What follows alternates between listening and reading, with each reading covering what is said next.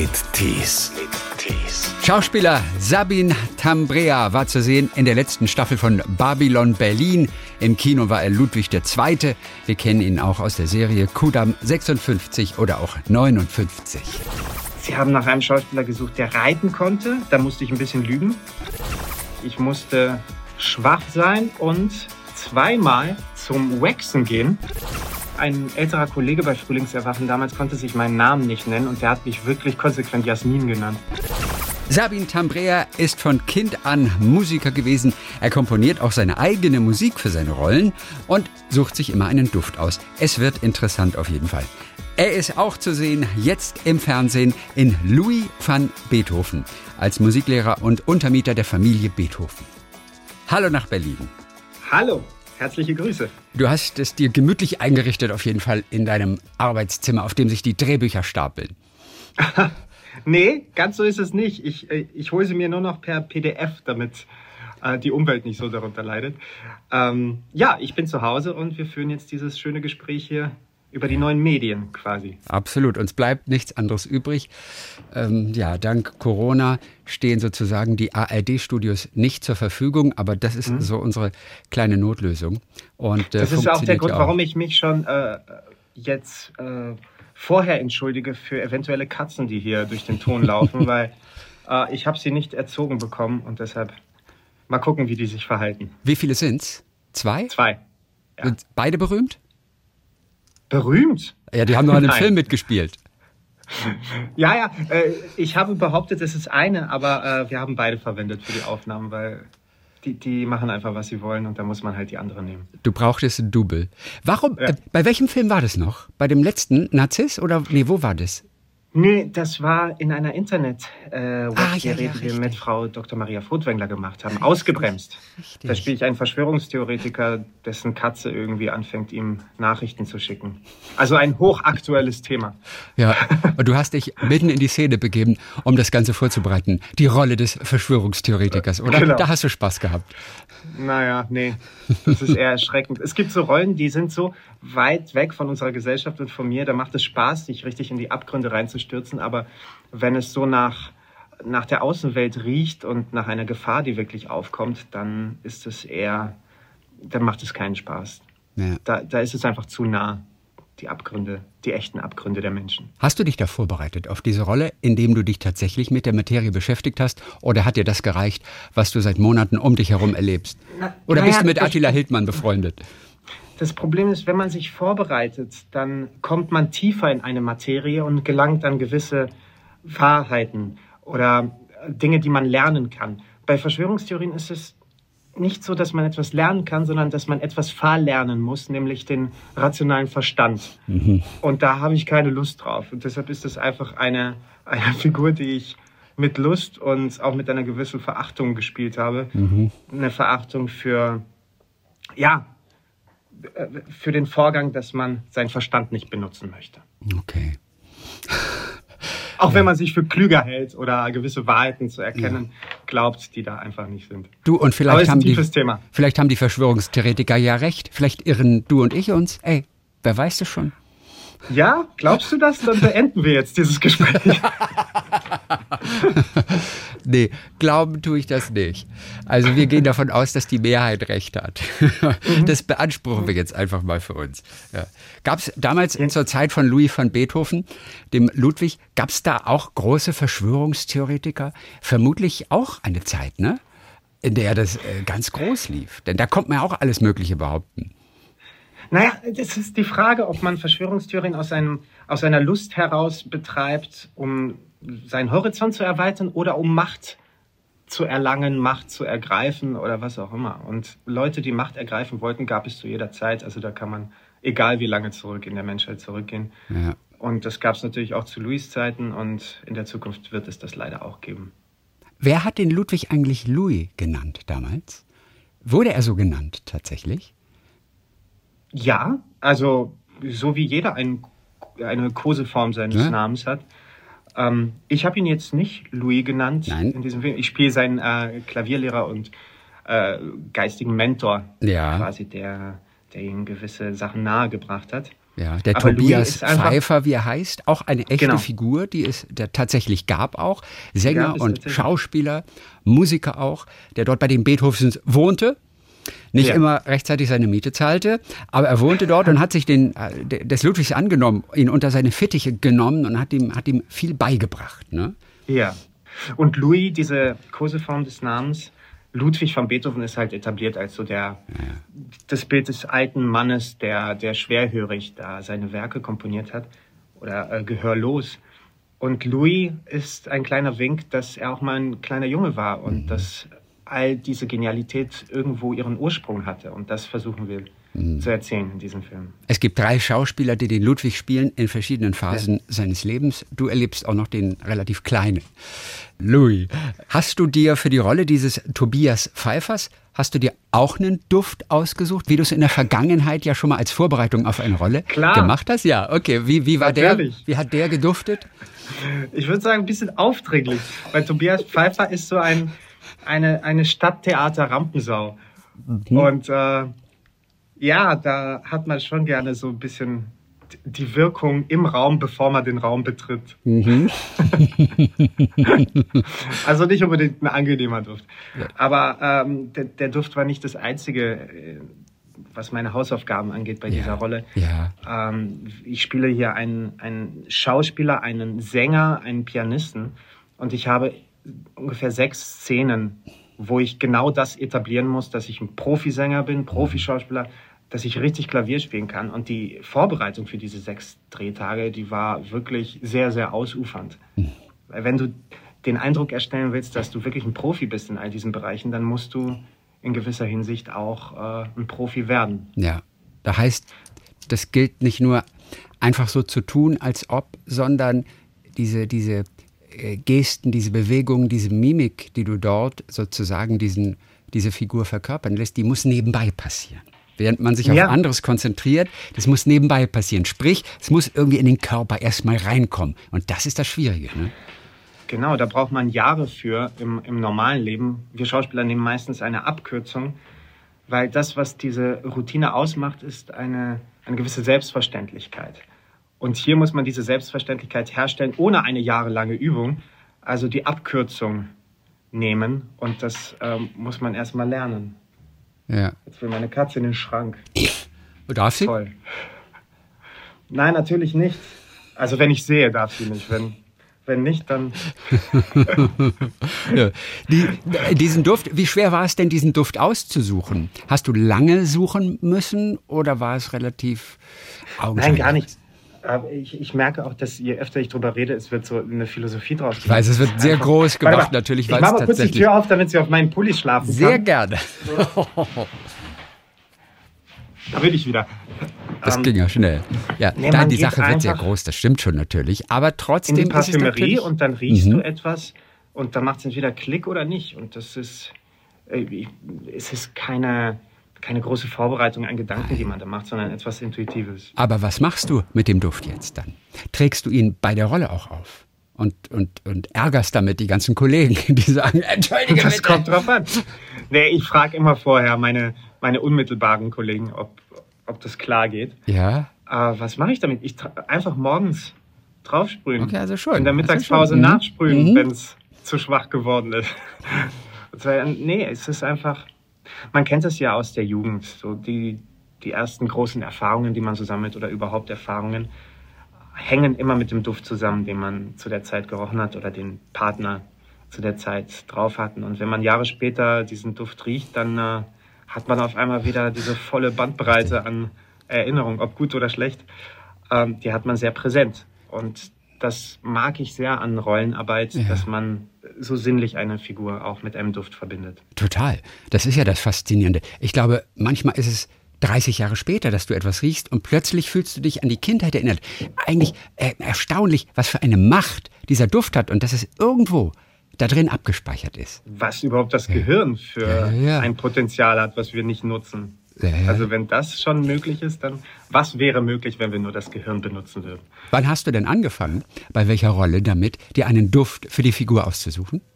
Ehrlich gesagt, bei meiner ersten, also als ich am Berliner Ensemble 2008 ja. Frühlingserwachen gespielt habe, da hatte ich äh, den ersten Duft. Oh, Frühlingserwachen. Ich finde, das, das klingt eigentlich definitiv nach Moschus, was du dir für Babylon Berlin ausgesucht hast. Aber ich finde, Frühlingserwachen klingt definitiv nach Moschus. Moschus. Lust, unbändige Lust. Ja, nee, es war eher Jasmin. Jasmin. Das war die Basis. Okay. Ja. Ist ja ganz lieblich irgendwie Jasmin. Ich weiß jetzt gar nicht, wie Jasmin riecht. Ich weiß nur, es ist irgendwie lieblich, denke ich mal. Ja, es ist schon sehr süßlich. Und das, das Lustige war, ein älterer Kollege bei Frühlingserwachen damals konnte sich meinen Namen nicht nennen und der hat mich wirklich konsequent Jasmin genannt. Und äh, so hat sich dann der Kreis geschlossen. War auch das sinnvoll, durchaus. Ja.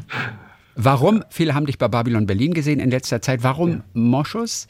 Ähm, Was war deine Connection da? Das war einfach so ein Grundgefühl. Und ich habe ich hab das in so einer Live-Talk-Show mal gesagt und auf einmal hatte ich einige Nachrichten, so wie Moschus hergestellt wird und so weiter. Ähm, ich bin sehr beruhigt, weil das Parfum, das ich mir ausgesucht habe, wird, äh, in dem wird der Moschusduft künstlich hergestellt. Also Okay. Ah. keine Tiere haben gelitten. Ich verstehe. Alles ist gut. Ich wusste das nicht, dass das äh, für Moschus Tiere Wusste ich auch müssen. nicht. Welche Ja. Tiere? Wal. Ein Wal. Ach. Also Wale. ja. Aber lass mich jetzt nicht Quatsch erzählen, weil so, so, so drin bin ich nicht in der Materie. Ich bin nur sehr erleichtert, dass äh, diese Aromastoffe künstlich hergestellt werden. Ähm, nee, es war einfach so ein Grundgefühl und äh, hat auch mit den Kostümen zu tun, die wir da anhatten und Samt und schwere Stoffe und etwas Benebelndes. Und das war einfach, hat sich richtig angefühlt für diese Figur. Welche Rolle spielt, dass das deiner Frau auch annähernd gefällt, dieses Parfum? Denn die hatte ich morgens, die hatte ich dann unter Umständen auch abends. Also ich bin ein recht hygienischer Mensch und gehe auch mal duschen Mhm. Geht das vor und nach Drehtagen. Das, das, aber ja, es stimmt, da bleibt schon mal was hängen an den Klamotten oder so.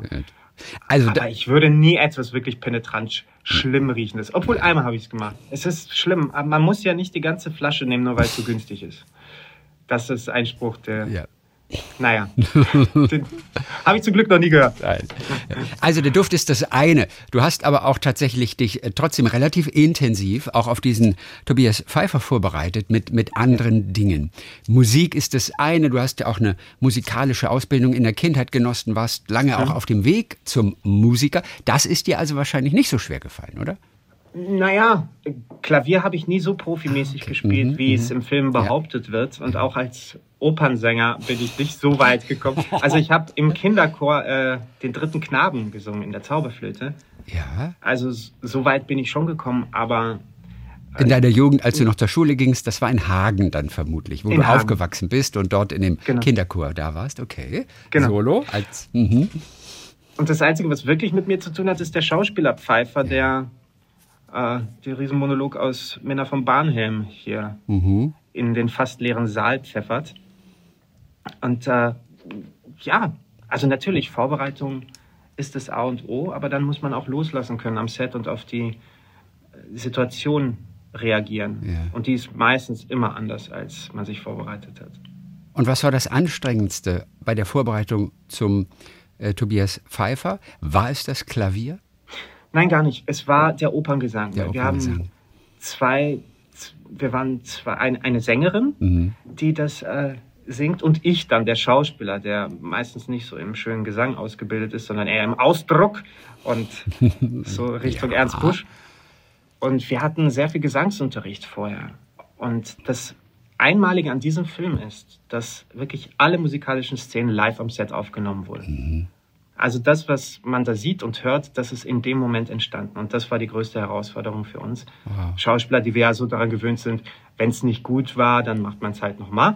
Ja. Weil es gab auch Szenen, die wir in einer Einstellung gedreht haben. Also die Szenen in der Kneipe sind ohne Schnitt und da Okay. ging es drei, vier Minuten richtig ab und da musst du perfekt vorbereitet sein.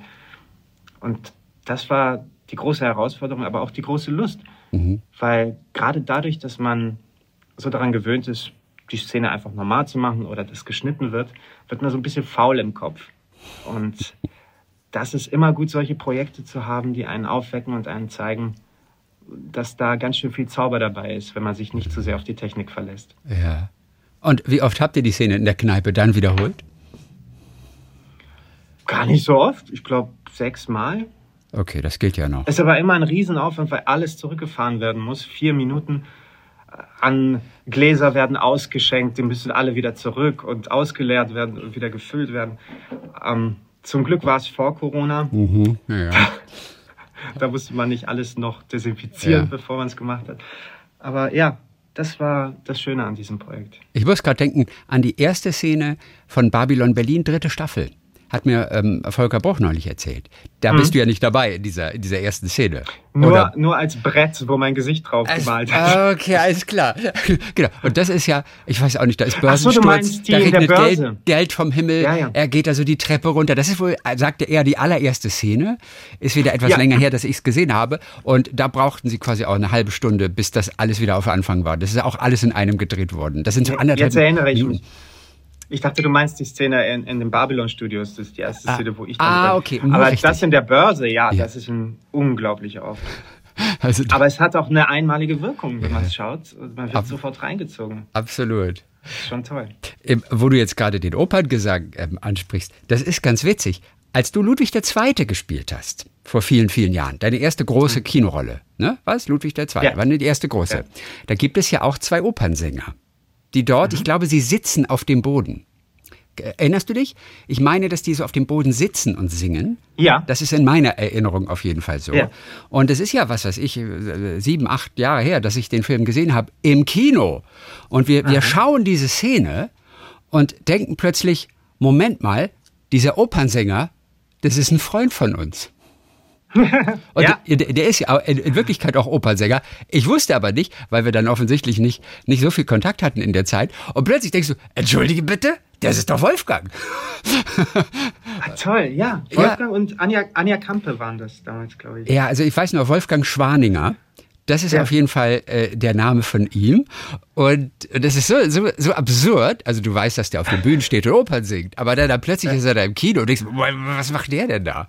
Und das ist lustig. Und deine Eltern, die beide Musiker sind, die waren auch ja. in dem Film dabei damals, oder? Ja, meine Eltern sind Orchestermusiker und haben mir die Musik nahegebracht. Und dann äh, saßen sie als Komparsen in der Uraufführung von Tristan und Isolde. Also, aber sie durften nicht spielen. Nein. Siehst du, das dachte ich. Ich, wollte sie, ich habe darum gebeten, dass man sie prominent in die Mitte des Publikums setzt. Und ja. man sieht sie auch. Das Problem ist, Sie selbst haben nichts gesehen, Ach. weil zu der Zeit hatte man keine Brillen und meine Eltern mussten die Brillen immer für die Takes abnehmen, sogar schon vorher, damit die Abdrücke an der Nase nicht zu sehen sind. Und so haben meine Eltern einen, naja, ein etwas, es war ein spannender Hörspieltag, den sie da erlebt haben, weil gesehen haben sie nicht allzu viel. Oh Gott, Aber trotzdem, es ist wunderbar, sie im Film zu Dann haben sie es wahrscheinlich bereut. Nein, nein, nein das, nicht. Na, auf keinen Fall. das nicht.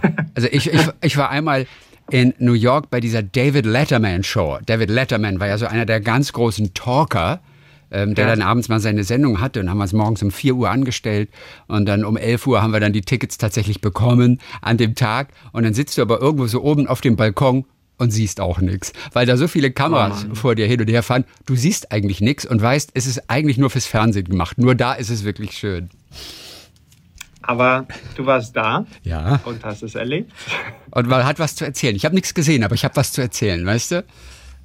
Sehr naja. Also du bist ein Musiker von Haus aus und du hast mit vier auch schon Geige gelernt und deine Eltern sind beide Orchestermusiker und warst auch ganz erfolgreich und warst, glaube ich, bei Jugend musiziert, hast du mehrere Male Platz eins auch gemacht. Landesjugendorchester Nordrhein-Westfalen warst du. Also es lief tatsächlich zu dem Zeitpunkt für den kleinen Sabine schon alles auf eine Karriere als Musiker eigentlich hin. Wo ist mhm. dann die Sollbruchstelle, wo du doch abgebogen bist?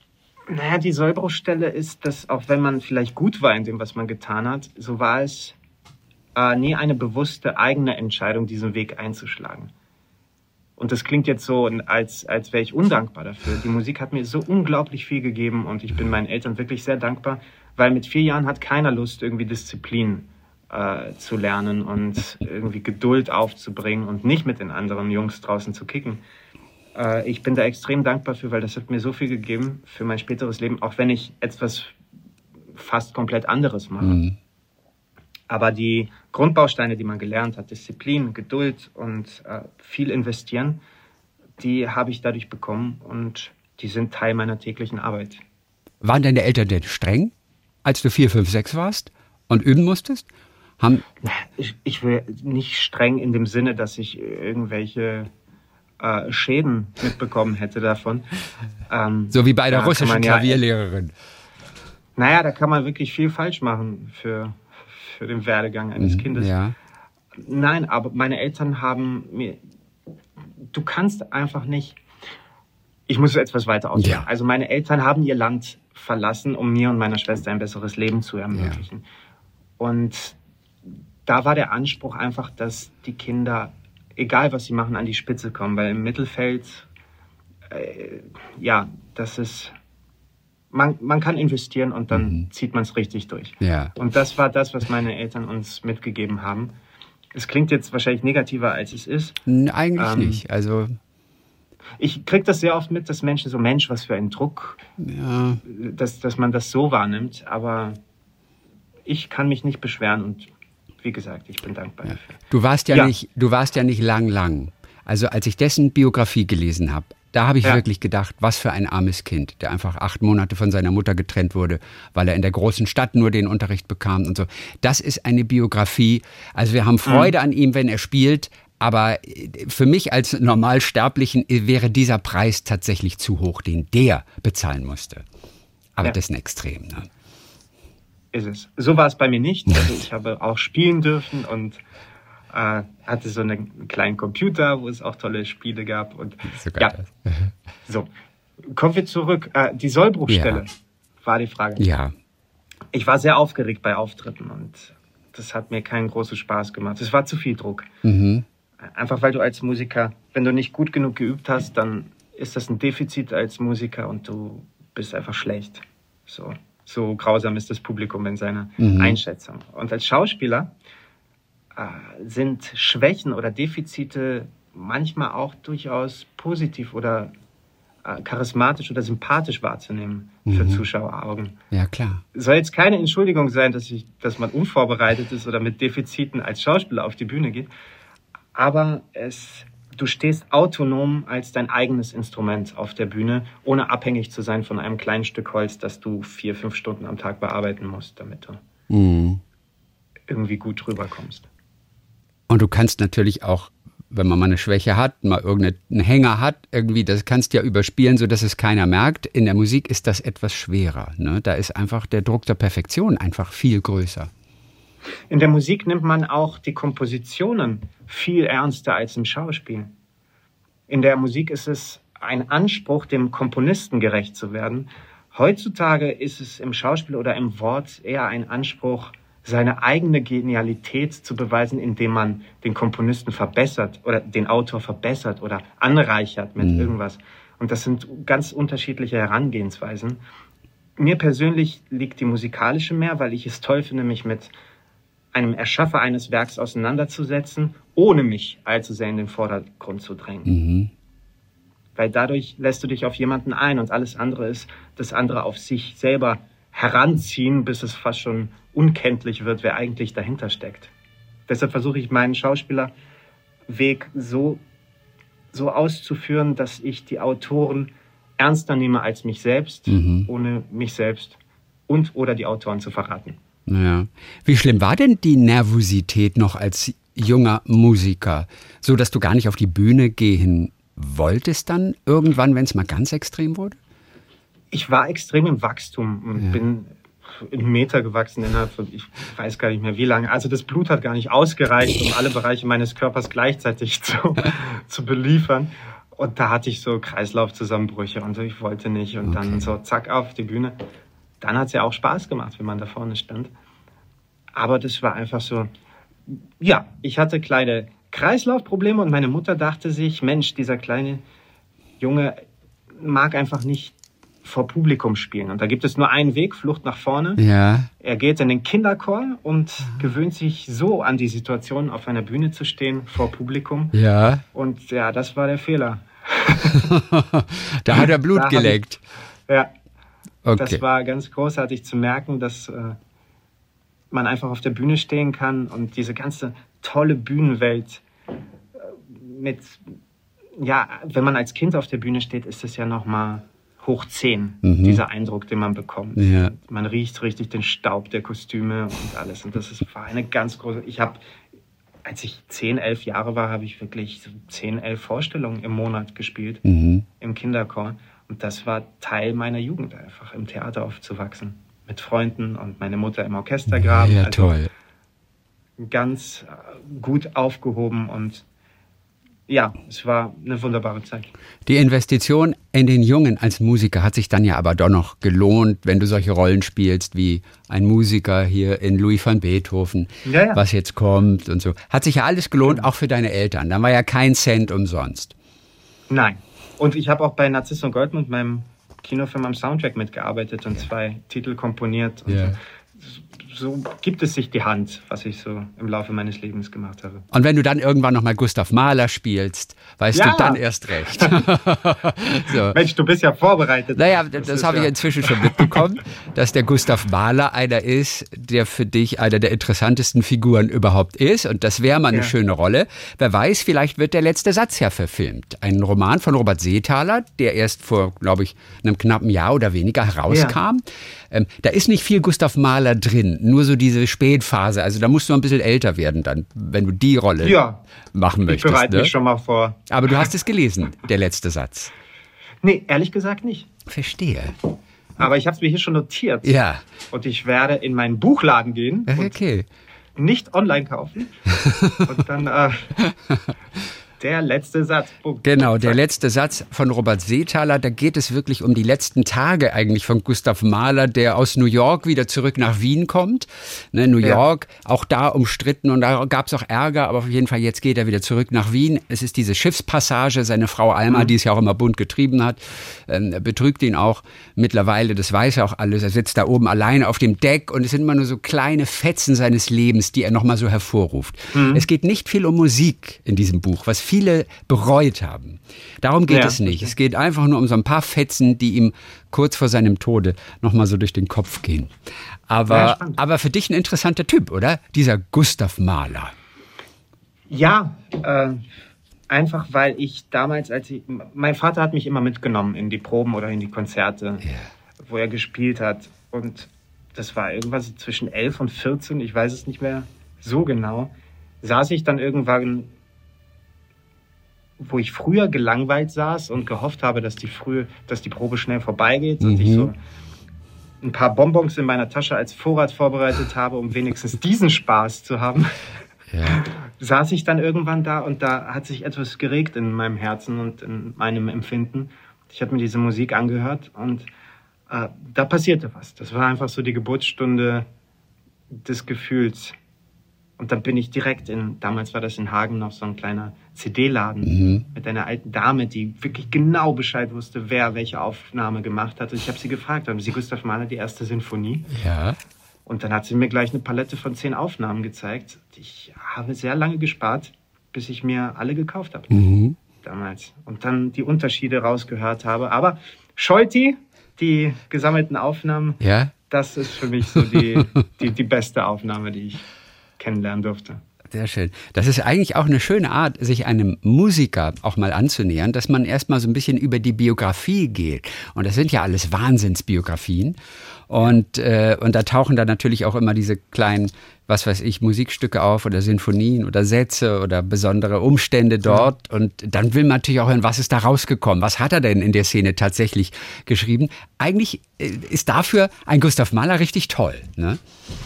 Ja, Gut. Einige. Also. Die Scholti-Aufnahme. Die Scholti-Aufnahme muss es sein. Welches Orchester war es nochmal? Chicago. Ah, okay. Ja, ist klar. Hast du die CD vor dir liegen?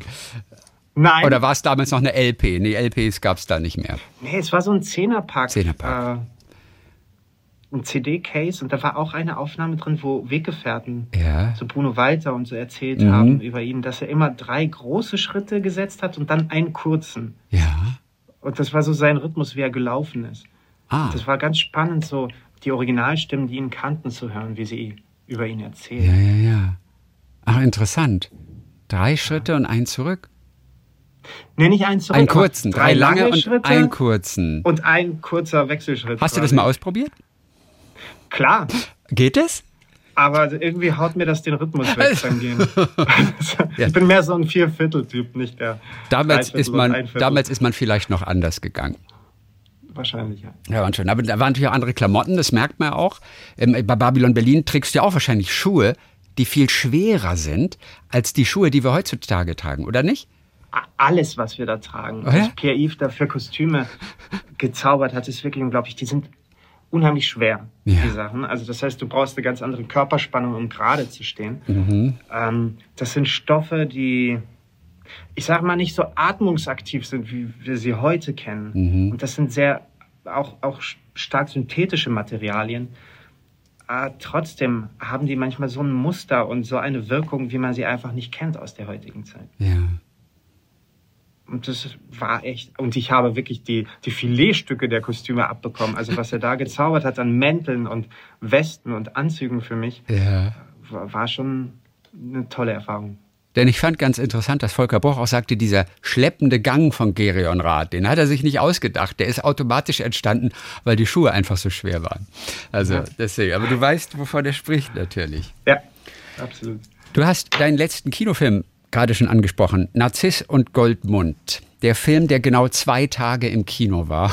Und du fängst jetzt schon gerade, wir sind per Video ja auch verbunden und musst jetzt auch gerade schon wieder grinsen, einfach um dich zu verzweifeln wahrscheinlich. Ähm, der Film war genau zwei Tage im Kino. Du hattest auch damals geschrieben bei Facebook, du freust dich so wahnsinnig auf den Moment, wenn, wenn dieser Film auf Zuschauer trifft. Also, und dann läuft er für zwei Tage Corona, Lockdown, die Kinos machen zu. Also so eine Coming-of-Age-Klassiker ist das ja von Hermann Hesse. Der Coming-of-Age-Klassiker im Kloster sozusagen, auf den du dich ja zwei Jahre lang auch tatsächlich vorbereitet hast, auch körperlich. Ja.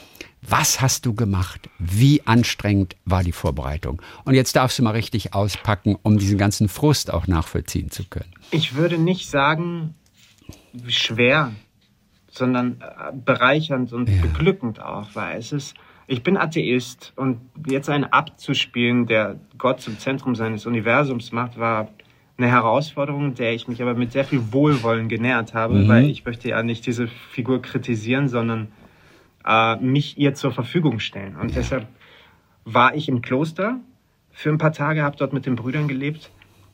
Ähm, in Zwettl war das, eine Stunde von Wien entfernt. Okay. Und wie heißt das? Zwettel? So, Kloster Zwettel, ja. Das Kloster Zwettel, alles klar. Mhm. Die haben einen unglaublich schönen Kreuzgang. Ja. Da haben wir auch einige Szenen im Film gedreht. Und das war ganz wunderbar, weil die Brüder haben mich aufgenommen. Ich durfte mit ihnen essen. Morgens äh, sind wir zum Morgengebet um 6 Uhr in die, in die Kirche gegangen. Und da habe ich begriffen, was Religion bedeuten kann so, jetzt wird es hier ein Spießrutenlauf, weil man muss aufpassen, wie man das so formuliert. Auch heute, ähm, heutzutage kann man doch alles formulieren. ja, ist aber nicht unbedingt etwas Gutes, wenn man sich Trump und Bolsonaro und die ganzen äh, Leute anschaut. Also nachdenken und diplomatisch sein finde ich nicht etwas per se Negatives. Mhm. Äh, ich habe begriffen, dass Hoffnung das ist, was äh, Religion einst entstehen ließ. Ich meine, es geht, Religion ist ja immer der Versuch nach einer Antwort, wo die Wissenschaft noch keine Fra Antworten hat. Und für mich ist Religion etwas unaktuell geworden, weil die Wissenschaft kommt immer weiter. Und eigentlich ist der Urknall die einzige Bastion, wo Gott sich noch sicher wähnen kann, weil wir einfach noch nicht wissen, was den Urknall ausgelöst hat. Deshalb, mhm. es gibt noch die Hoffnung, dass es Gott gibt, aber ich bin da etwas skeptisch. So, jetzt spiele ich diesen Abt und gebe mich mit, mit Haut und Haaren, muss man sagen, weil ich habe mir ja eine Tonsur geschnitten für diesen Film. Und die ist auch echt tatsächlich. Das ist die, keine ist echt, Perücke in dem Fall. Es ist echt. Du hast dir oben diesen, diesen kreisrunde Glatze, hast du dir schneiden lassen. Ja, und das war, da brauchte ich auch nicht lange überlegen. Das mhm. ist selbstverständlich, wenn du diese Rolle spielst. Ja. Äh, das kann man nicht faken. Nein. Und deshalb war das mit das Erste, was ich gemacht habe. Aber wir wollten auch, Haare sind ja ein Symbol für Sinnlichkeit, was auch der Grund ist, warum es diese Tonsuren gibt. Mhm. Neben dem Grund, dass man den direkten Kontakt vom, von der Schädeldecke zu Gott hat. Ah. Also es geht um die Sinnlichkeit, die man sich selbst nimmt. Und da wollten wir äh, den größtmöglichen Kontrast zu Jannis äh, herstellen und er hat einen sehr muskulösen, behaarten Oberkörper. So, jetzt ging es an mich. Ich musste schwach sein und zweimal zum Waxen gehen, damit ich gar, gar nichts von dieser Sinnlichkeit habe. Okay. Das Problem war, wir haben es direkt vor dem Dreh gemacht, weil wir dachten, äh, in den ersten Drehtagen drehen wir die Szene, wo ich oben ohne zu sehen bin. Dann war ich beim Waxen und dann ist uns aufgefallen, Mensch, der Drehtag ist ja ganz am Schluss. dann musste ich nochmal zwischendurch zu waxen. Also ich hatte zweimal dieses großartige Vergnügen. Und ich werde immer, wenn jemand sagt, waxen ist eine schmerzhafte Sache, werde ich niemals sagen, stimmt doch gar nicht, stell dich nicht so an. Weil ich kann aus eigener Erfahrung wirklich, Oh nein. Das, das tut schon sehr weh. So, nicht nur das. Äh, diese beiden Sachen, also waxen und äh, Tonsur schneiden, was mir neu war, wenn du eine Tonsur hast. Also ich kann nur jedem den Tipp geben, der sich eine Tonsur schneiden lässt, Sunblocker auf die Platte. Weil die Haut da oben unter den Haaren hat noch nie Sonnenlicht gesehen. Ja. Ich war einmal für zehn Minuten irgendwie. Okay, das sind Erfahrungen, die hätte ich nie gemacht, wenn ich diese Rolle nicht angenommen hätte. So. Aber Spaß beiseite. Das ist äh, eine sehr beglückende und äh, horizonterweiternde Erfahrung gewesen. Und ich bin sehr dankbar, dass ich diese Figur kennenlernen durfte. Ganz unabhängig davon, ob der Film jetzt sein Publikum gefunden hat oder nicht. Weil mein Anspruch ist es nie, einen Film zu machen, der erfolgreich ist, sondern an mir selbst zu arbeiten und mm, ja, Mhm. um das Bild wieder zu bedienen, meinen Horizont zu erweitern. Ja. Und das konnte ich, auch wenn der Film jetzt objektiv gesehen gefloppt ist. Aber ein, ein, ein, ein großer Film mit großen Bildern, wunderbare Musik. Ähm, man kann ihn im Stream jetzt zumindest sich anschauen. Ich habe gestern Abend habe ich geguckt, für 4,99 Euro konnte man ihn ausleihen. Und das finde ich ist doch Motivation, einfach vielleicht heute Abend zu sagen, den schaue ich mir mal an. Denn da ist viel drin. Und auch Musik. Ja. Auch Musik. Kann ich, kann ich nur empfehlen. Auch Musik von dir tatsächlich komponiert. Das machst du auch oft als natürlich leidenschaftlicher Musiker, dass du für deine Rollen nicht nur dir einen Duft zulegst, sondern auch eigene Musik komponierst. Was machst du mit dieser Musik? Wann hörst du sie dann an? Morgens auf dem Weg zum Set. Äh, am Set selbst gibt es auch sehr viel Zeit. Die Wartezeit ist, ist ja zehnmal höher als die eigentliche Spielzeit, die wir immer am Set haben. Aber es geht auch um die Vorbereitung im Vorfeld, dass du dir da Gedanken machst. Und das bleibt einem ja auch, wenn man die Musik jetzt nicht hört am Set. Ja, So klar. ein Gefühl, ist es eine rationale, konsonante Figur, die man da spielt, oder geht es eher äh, ins moderne, ungreifbare? Mhm. Und das ist für mich ein großer Spaß. Und da nehme ich mir auch viel Zeit im Vorfeld, um zu gucken, worauf wäre ich ohne die Musik nicht gekommen. Wie komponierst du? Auch am, am Klavier, Violine? Klavier, MIDI, Mhm. Ja. einfach alles in den Laptop. Es ist ja unglaublich, was man heutzutage Ka- an Klängen herstellen kann. Da kriegst du schon ein ganzes Orchester eigentlich auch zusammen, ganz locker. Genau. Ne? Ja. Und zur Not helfen die Eltern dann noch mal ein bisschen, falls irgendein nee, Instrument. die halte Nee? ich raus. Nein, das ist meins jetzt. Äh. Sie kriegen am Ende dann die Aufnahmen zugeschickt. Ja.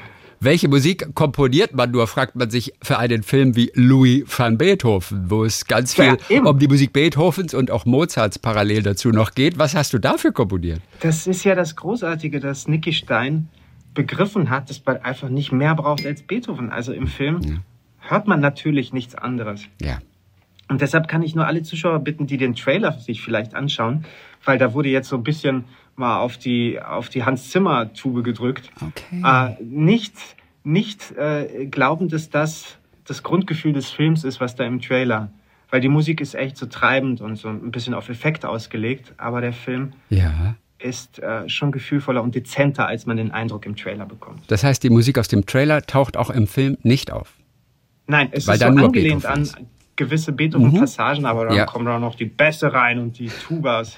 Ja, Und äh, ja, sehr schön. Äh, ist natürlich trotzdem ein großartiger Trailer, der da zusammengeschnitten wurde. Ja, den sehen Das Leute ja gar nicht so viel, weil es kein Kinofilm ist. Trailer für Fernsehfilme sieht man ja gar nicht so oft tatsächlich. Insofern hast du vielleicht Glück und die Leute sehen den Trailer gar nicht. Ich glaube, auf ARD wird das dann doch gezeigt, immer vorher. Aber kleine Trailer, sehr kurze Trailer sind das doch Ja. in der Regel dann, glaube ich, ne? Also wenn sie im Fernsehprogramm laufen. Du, aber vielleicht täusche Ja. ich mich auch. Ich, ich weiß es auch nicht so Also- genau. Also wir reden jetzt beide über Dinge, über die wir keine Ahnung haben. Ja. ist also wir befinden uns mitten in der Mode unserer Gesellschaft. Gut. Es lohnt sich auf jeden Fall, sich den Beethoven, ähm, der irgendwo auch alle begeistert, mit irgendetwas, den sich nochmal reinzuziehen. Aber nochmal zu diesem anderen, auch wirklich Herzensprojekt von dir, Narziss und Goldmund, äh, die Tonsur, die du dir hast schneiden lassen. Wie weit im Vorfeld hast du das schon gemacht? Ah, es musste ein bisschen sein. Ja, eben drum. Ein paar Wochen bestimmt, oder? Ja, ein paar Wochen nicht. Okay. Ich glaube, zehn Tage vor okay. Drehbeginn. Ja. Ich war dann direkt nach dem Tonsurschneiden hat mich der Fahrer ins Kloster gefahren und da okay. war ich dann auch der Einzige im gro großen Kloster, der eine Tonsur hatte. Die haben mich auch so angeschaut, was ist, was ist denn jetzt los? ist die Vergangenheit zurückgekehrt. Aber wirklich? Und dann habe ich mit dem Mönchen, wir saßen da im Essensraum und einer der Brüder hatte mal gegoogelt, wer da jetzt kommt. Yeah. Und ich hatte vor sieben Jahren äh, Jesus gespielt in einer Verfilmung von Brigitte Maria Meyer. Mhm. So, und das war mein erstes Zusammentreffen mit dem Abt. Und dann meinte der Bruder zum Abt, der Schauspieler da, der hat mal Jesus gespielt. Und da saß ich jetzt umkreist von acht Mönchen im hohen Alter, die sehr neugierig wurden, wie ich mich auf diese Rolle vorbereitet habe. Und da kannst du eigentlich nur verlieren, weil egal wie gut du dich vorbereitet hast, du holst nie äh, das ein, was diese Brüder, seitdem sie denken können, quasi äh, aufgesogen haben. Und was hast meine du ihnen Antwort erzählt? War dann einfach, ich habe gesagt, meine Brüder, das wissen sie am besten. Ich äh, habe die Bibel studiert. Ich habe mich etwas weit aus dem Fenster gelehnt, aber, aber die Diskussion war beendet. Jetzt stell dir aber vor, die hätten dich abgefragt. Ja, das, da wäre ich wie Trump gewesen. Sagen Sie uns Ihre Lieblingsvers. Nein, nein, kenne ich nicht. Nee. Äh, also ich wurde dann schon ehrlicher, dass, dass, dass ich natürlich der, der, Sache nicht gerecht werden kann und dass es immer eine, eine Interpretation ist der Regisseurin und von mir. Und ja. ja.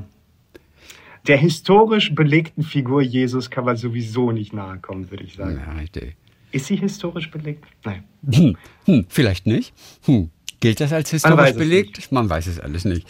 Da sage ich weiß es alles nicht. Ja, also so eine Tonsur auf jeden Fall für die heutige Zeit ist nicht schön. Da wird man natürlich auf der Straße schief angeguckt. Äh, wie waren die Wochen, nachdem die Dreharbeiten beendet waren, wo du dann auch mal wieder Zeit hattest, normal auf die Straße zu gehen?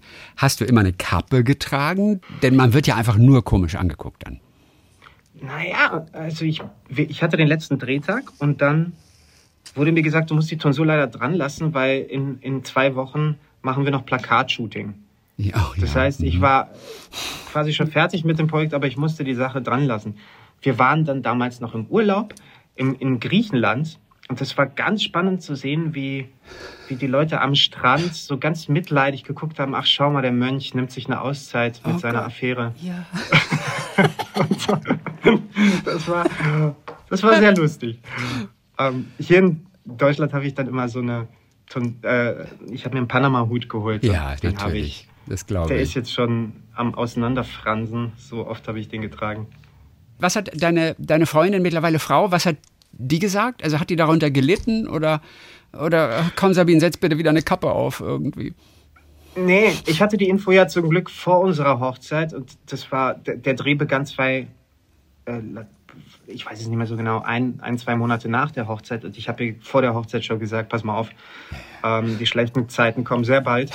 Ich muss mir nämlich eine Tonsur schneiden und ich ja. gehe ins Kloster. Also sei ganz entspannt, wird alles gut. Aber nein, sie hat nicht gelitten, weil sie ist auch einen Kopf kleiner als ich. Und da die Tonsur so ein bisschen angeschrägt ist am Kopf, hat sie quasi nur meinen Haarkranz gesehen. Also alles halb so schlimm. Und sie durfte dich halt nie liegend sehen, verstehst du? Du musstest immer, immer, immer aufrecht stehen. Sie durfte dich nie liegend sehen. Also sie hat sehr tapfer zu mir gehalten, trotz allem. Herrlich. Also das Schöne ist ja, dass so viele Musikrollen auch in deinem Leben waren und der Ludwig II. war ja auch ein Wagner-Liebhaber. Da ging es ja auch letztlich um, um Musik. Mich würde nicht wundern, wenn du dich natürlich durch das ganze Övre Wagners da erstmal durchgearbeitet hast, wenn du das nicht vorher schon kanntest auch. Mhm. Das ist ja völlig klar. Das Erstaunliche ist nur, weil es auch deine erste große Rolle war, ähm, dass du dich damals durchgesetzt hast. Geben, ich weiß nicht, über 300 Konkurrenten. Wie? Womit? Denn Glück ist es ja nicht. Irgendwo hast du jemanden überzeugt, du bist der richtige Mann am richtigen Platz jetzt. Wie hast du das damals geschafft? Ich würde das sehr gerne beantworten können, kann ich aber nicht. Ich glaube, es liegt da, Ludwig II. hatte ja mit einer großen Überforderung zu kämpfen, als ihm diese unglaublich große Aufgabe zugetragen wurde. Ja. Und ich als angehender Schauspieler hatte, glaube ich, die gleiche Überforderung, auf einmal mit dieser Situation konfrontiert zu sein. Das heißt, ich war überfordert, aber das war die Schnittstelle, die ich mit dem jungen Regenten vielleicht hatte. Und das, das haben sie gesehen, dass da ein großer Wille ist und eine große Leidenschaft, aber auch eine große Angst an dieser Aufgabe, dieser Aufgabe nicht gerecht werden zu können. Mhm. Und vielleicht war es das. Vielleicht war es auch aber die Tatsache, dass ich über 1,90 bin, weil sie haben explizit nach einem Schauspieler über 1,90 gesucht. Sehr gut, damit fallen schon mal ganz viele weg. Das ist sehr gut. Sie haben nach einem Schauspieler gesucht, der reiten konnte. Da musste ich ein bisschen lügen. Oh, der Klassiker wieder hier. Einfach mal gelogen ja. und dann schnell dir das drauf geschafft. Nee, ich habe gesagt, ich kann reiten, ich muss es nur noch lernen. Sehr gut. Und dann ging das relativ fix alles. Ja. Und die Produzenten haben sich dich dann nochmal auf der Theaterbühne angeguckt, oder? Du, die du sind nach Hagen, ha Hauptrolle äh, auf der Bühne dort. Wie fühlte sich das an? Das war ja fast nochmal wie so ein Casting, obwohl du der Hauptrolle ah, es war schlimm. Es war Philotas. Ja. Äh, Im kleinen Haus. Das heißt, die, die acht Entscheidungsträger, die über meine Zukunft jetzt entscheiden sollten, saßen in der ersten Reihe und ich hatte eine Stunde Monolog. Cool. Und ich habe wirklich an diesem Abend, an sich, der, der Monolog des Philotas ist ja, dass er äh, seinen eigenen Selbstmord äh, quasi in die Wege leitet. Mhm. Und ich selbst als Schauspieler habe auch um mein Leben gespielt, weil ich wusste, das ist jetzt deine Chance, einen Weg einzuschlagen, der vorher undenkbar schien. Mhm. Und irg irgendwie, obwohl ich mich an nichts mehr erinnere von diesem Abend, habe ich es geschafft. Und es war der der Beginn von ganz vielem dann nochmal, zumindest auf der Filmleinwand. Sabine sehen wir jetzt dann auch im Fernsehen kommende Woche in Louis van Beethoven als einer von denen, die im Hause Beethoven dort, weil er dort gewohnt hat, äh, ihn unter seine Fittiche genommen haben, ihn geprägt haben, ihm einiges mitgegeben haben. Louis van Beethoven heißt dieser Film abends im ersten. Dann Dankeschön für heute. Wie wird, wir sind ja jetzt am 20. Dezember, wie wird ja. Weihnachten gefeiert im Hause Tambrea 2020? Was lässt sich schon sagen? Ich, ich hoffe gemeinsam, auch wenn wir alle getestet sein müssen. Aber wir müssen abwarten, ja. äh, was einfach die Vorgaben sind und was die Bitten der Politik sind, weil äh, äh, es ist schon gut, auch nicht nur das zu machen, was erlaubt ist, sondern auch, was man selbst moralisch vertreten kann. Und da bin ich lieber vorsichtiger als ja leichtfertiger und ich werde aufpassen, dass ich niemanden anstecke und ja, mehr kann man nicht machen im Moment. Ihr seid getragen. in Berlin seid ihr auf jeden Fall ganz entspannt. Daheim. So. Ich, würd, ich würde dann zu meiner Familie fahren, ja. Alice mit ihrer Familie. Ja. Und so. Wohnt, wo wohnen deine das Eltern? Die sind noch im, im Pott da. Äh, die da. sind im Pott. Ja. Hagen-Iserlohn. Die sind immer noch Hagen-Iserlohn. Ja. Schön. Und da fahren wir dann alle gemeinsam hin. Klasse. Dann Dankeschön für heute. Viele Grüße nach Berlin. Frohe, schöne Tage dann, dass Sie ruhig und entspannt werden und dass die nächsten Projekte dann auch sich gleich realisieren lassen Anfang Januar. Dass das alles Vielen hinhaut. Dank. Dann Grüße Danke. nach Berlin. Viele Grüße zurück. Tschüss. Talk mit Tees.